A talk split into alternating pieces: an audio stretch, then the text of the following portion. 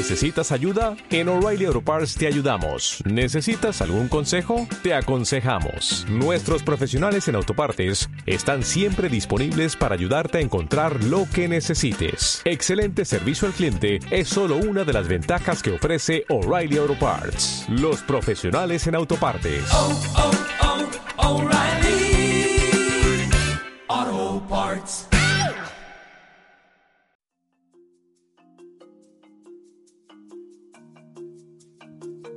Transforma tu mentalidad y pasa de ser emprendedor a empresario de éxito.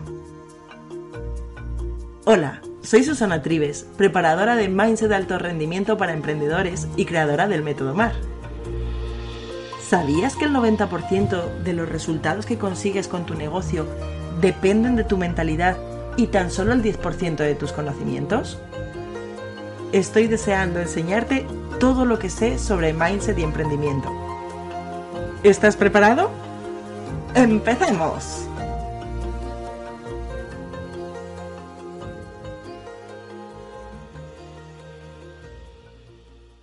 ¿Te has parado a pensar alguna vez cuál es tu mentalidad como emprendedor?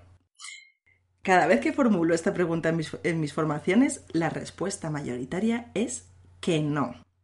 Por eso, hoy quiero invitarte a que reflexiones acerca de qué es el mindset y cómo influye en los resultados de tu proyecto o negocio. Para empezar, quiero decirte cuáles son las tres patas que componen tu mentalidad. Por un lado tienes tus pensamientos, por otro tus creencias y por otro tus emociones. La suma de estos tres factores determinan cuál es tu forma de actuar ante las situaciones. Voy a ponerte un ejemplo. En época de crisis, según tu mentalidad, puedes considerar un gran riesgo emprender, puedes pensar, pues la situación económica hace que la demanda se reduzca y que no sea un buen momento para emprender. O también según tu mentalidad, puedes considerar que hay una gran oportunidad, porque la misma situación económica hace que haya menos competencia. Como ves, ante una misma situación, dos personas podrían optar por dos caminos totalmente opuestos. ¿Y qué pasaría al final? Pues que conseguirían resultados muy, muy distintos. Y te digo esto porque es lo que me pasó a mí.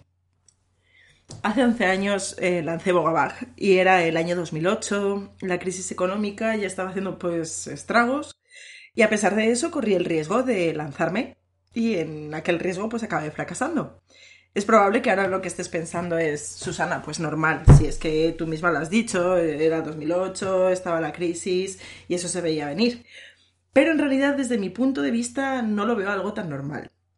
Verás, eh, otras personas que comenzaron en el mismo momento en el que empecé yo, siguen hoy en día con sus empresas, las siguen desarrollando, siguen expandiendo sus negocios, es decir, superaron aquel momento y continúan eh, trabajando y viviendo del negocio que emprendieron aquel día. Sin embargo, yo en lugar de continuar con claridad hacia mi objetivo, empecé a echar pues balones fuera. Me decía tanto a mí como a los demás. Lo que más me repetía era lo muchísimo que estaba afectando la crisis y que ese era el motivo de no tener suficientes clientes. La cuestión es que al final acabé cerrando boca baja. Después de aquella experiencia, cuando con el tiempo cogí perspectiva, empecé a hacerme preguntas y me decía, si otros han sobrevivido a la crisis con éxito, ¿por qué yo no lo he conseguido? Una que me hacía muchísimo daño era decirme, si soy tan buena, si se supone que sé tanto, ¿por qué no lo he logrado? Y al final concluí diciéndome, bueno, ¿qué es lo que pasó de verdad para abandonar? La conclusión es que la respuesta a estas preguntas estaba en mi mentalidad.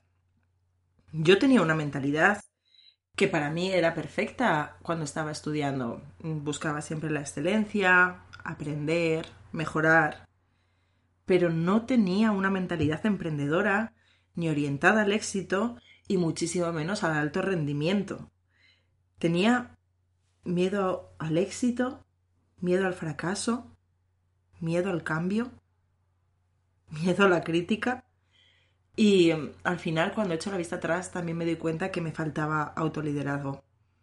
Cuando te digo estas palabras, me doy cuenta de lo mucho que he cambiado y de lo que esa transformación que he hecho yo misma ha influido en, en toda mi vida, partiendo de mi vida personal a mi vida profesional. La cuestión es, la cuestión es que mi subconsciente disfrazaba todo con la crisis, con la elevada competencia, con lo difícil que es conseguir que un negocio funcione. Al final eran todo excusas que no me permitían ver que de verdad lo que me fallaba era la mentalidad. Hubo un día en que pensé, ¿dónde estaría ahora si hubiera tenido una mentalidad de alto rendimiento? La respuesta a aquella pregunta me produjo tanta rabia, tanto enfado, que decidí que quería llegar a ese lugar que siempre había deseado. A tener mi propio negocio, a ayudar a los demás haciendo lo que mejor sé, mm, a disfrutar de mi vida profesional. Y ese fue mi punto de inflexión.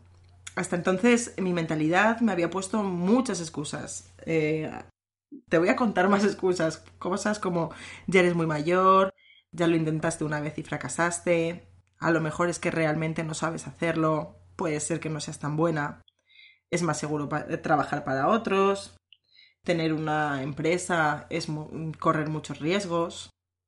Pero por debajo había así como una vocecita que me decía tienes mucho conocimiento, sientes verdadera pasión por lo que haces, siempre has querido trabajar con y para las personas. Y hubo un día en el que en lugar de ponerme atención en los contras y en las excusas, la puse en los pros y comencé el camino que me ha traído hasta hoy para estar aquí contigo. Y ahora estoy en el lugar en el que quiero estar y estoy cumpliendo con la visión que desde hacía tantos años había tenido para mi vida tanto profesional como personal. Con esto me gustaría invitarte a hacer una reflexión acerca de tu mentalidad, si estás emprendiendo, si ya has emprendido.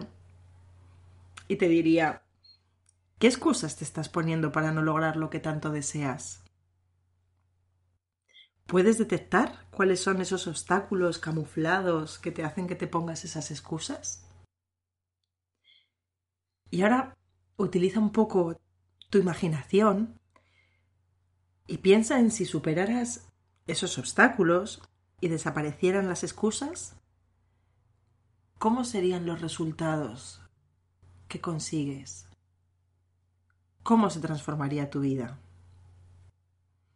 Te animo a que dediques unos minutos a contestar estas preguntas, a escribir las respuestas incluso en un papel, haciendo un ejercicio de profunda honestidad.